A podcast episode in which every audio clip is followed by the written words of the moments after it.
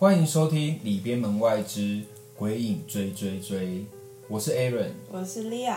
那我们一样欢迎到默默口，耶 m o 欢迎欢迎。对，我们每次都要来这一段，你知道为什么吗？因为毕竟在人家家录音，就是还是要，就是你知道尊重一下主人，虽然他人非常的客气。今天呢，我不知道各位听我上次讲的鬼故事感觉怎么样？你们觉得可怕吗？我觉得蛮可怕，就是打从心有点鸡皮疙瘩。对我自己其实到现在想起来也觉得非常的可怕，但是这都是真实经历的事，所以我相信不是只有我嘛，一定会很多人还有发生过类似的情况。我们今天还会再分享新的我们经历过的故事，那就由默默口先来帮我们分享。对我来先上前菜，大家。对，我是牛排主菜。好，OK。那我先讲我跟我朋友去拜访一个殡葬业阿姨的故事。那个殡葬业阿姨跟我们蛮好的，然后我们会久久去跟她聊天，在有点像是有点像乡下的地方，然后它的那个是独栋的透天处，然后只有三楼，旁边都是那种空地，就是长满野草的那种，就是没有邻居，就很怪，就是他们就会。洞跟洞会隔很远，阿姨就说：“哎，那我们去二楼聊天好不好？”它的格局有点像是那种很老的房子，古厝，就是你去厕所会有经过一个很长的长廊，它的客厅地方在房子的最底。就是最大间的，然后我们就那边看电视聊天啊什么什么，然后我就问阿姨说：“哎，那我可以去一下那个厕所吗？”她就说：“好。”然后长廊中间不是都会有很多那种房间嘛，我就经过长廊就上厕所，然后我从厕所出来，我就看到有一个房间，就是它是暗暗的，它没有关门，可是我我就听到有点像老人收音机的那种音乐，很大声。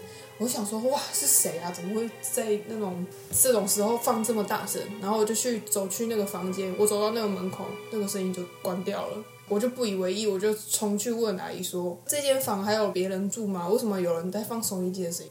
然后殡葬业阿姨就跟我说：“不要乱走。”就代表他刚刚走到的地方没有人住啊，那个地方有播收音机，代表说有不是人以外的东西。对对对对对。所以殡葬业阿姨，这不是你们你阿姨家吗？那阿姨的意思就是，她只要有这些东西，所以叫我不要乱。对对对对，而且我很确定没有人，是因为那个房间是暗的，它有一个窗户，窗户旁边都是草地，所以我有把那个邻居会放音乐这个选项给删掉。然后我就问他说，为什么我会听到，而且还那么清楚？他说，哦，因为频率一样就会感应到。我觉得算可怕，因为。虽然你可能没有什么实质上看到，这因为这还蛮生活化的。对，可是我觉得像突然听到什么声音什么，我也会鸡皮疙瘩。这就让我想到，我要跟大家分享。我有一阵子我们家就是磁场也不太好，就是因为我爸那时候他就是晚上都要应酬嘛，应酬完你知道。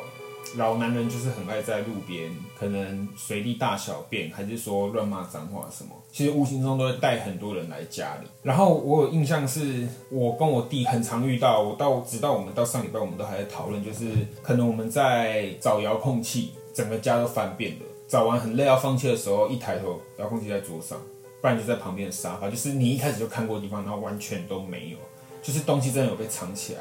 还有好几次是我看着卡通，那时候不是就是二三、二四、二五，迪士尼跟 Cartoon Network，还有那个东森幼幼台那些某某台之类的那几台，我会那几台跳，我看看电视就会被转到第四台。可是因为第四台是什么都没有，所以就是杂讯，然后会倒映出我的脸，我就赶快再切回去，因为我也不敢关。我已经没在住那个家，那时候我家的形态是我们电视的后面是沙发嘛，我右肩上有一个很大的窗户，然后是面对阳台，所以我的确有时候真的会看到别人的脸，我就会吓到哭。也还有后来就是搬走了，那个家我真的遇到过非常多，有过可怕是有一次是我还记得我在看《航海王》，然后我就看着看着，然后晚上七点二十分左右的时候，我那个时间记得很清楚，因为我家的门被推开了。我家的门被推开，它有一个噔噔，告诉你有人回来了。而且我家是铁门哦，就是外面有一层铁门，然后里面的也是铁门，它不是木门还是什么的，所以是蛮重的。那时候被推开之后，我等了十秒。一般来讲，有可能会这样子，是家人东西放下之后推门，然后拿东西进来。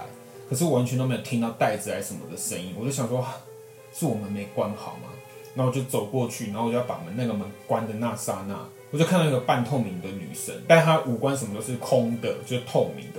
然后我就瞬间关上门那一刻，我看到她，我整个发抖走回位置上，然后什么航海王我也没有心情看，我就在沙发上发抖，然后我也不敢出去，我就一直在想家人到底什么时候要回来，然后还好我爸就没多久就回来了，然后我爸回来之后，我就也没多想这件事情。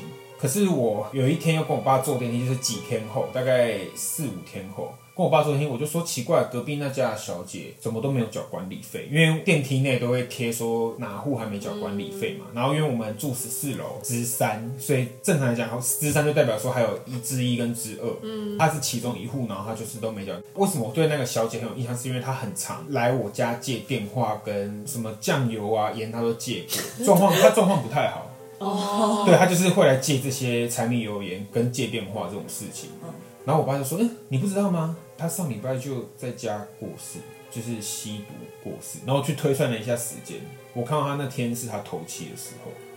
天哪，我真的鸡皮疙瘩，有多可怕？然后我到现在想起来，还是会觉得他可能那天就是又要来，然后可能是又想跟我借什么东西的那种感觉。哦，对我就是这样子觉得。也许他也许不知道他已经走了。对，而且我们那栋的房子真的是格局非常不好，因为我弟也有遇过，就是我们家住四楼，很长是我从一楼搭电梯上去，然后停在四楼打开。继续往上，因为一般来讲，你可能没按到停到四楼打开，一定是四楼人要下去嘛。因为四楼的人不会无聊往十四楼，就是楼上去。反正好几次，因为你一两次就算，真的是很多次了。然后停住，然后再往回到我家。我还有遇过一次最可怕的，我按了十四楼，然后电梯就到十四楼，到了之后门没开。一开始我还想说电梯是不是故障，然后之后电梯就全按。我在里面大尖叫，然后狂按那个求救的，都没用。之后电梯就开始就恢复电力了哦，因为那就代表你电梯在待机嘛，又要省电。电力恢复电力之后，电梯就直接往下，然后在四楼打开。我什么都没按哦，它就在四楼打开，重点是也没有人，然后就用冲的从那个逃生梯从四楼冲回十四楼。从此我就是都不太敢晚上的时候做，因为那时候就是很爱跑去打网咖，然后七八点才回家。然后有一天，我就跟我弟，我有两个弟弟，我就跟他们讨论，我们就说：“哎、我发现他们两个也都有遇过，超级可怕。”然后我们那个楼下，我们吓死哎、这怎么会吓？这真的会吓我，真的是吓到精神。还有，真的后来就那个房子就也没有要住。我们家在那个房子真的是很不顺遂，所以我觉得什么风水学什么真的都要相信。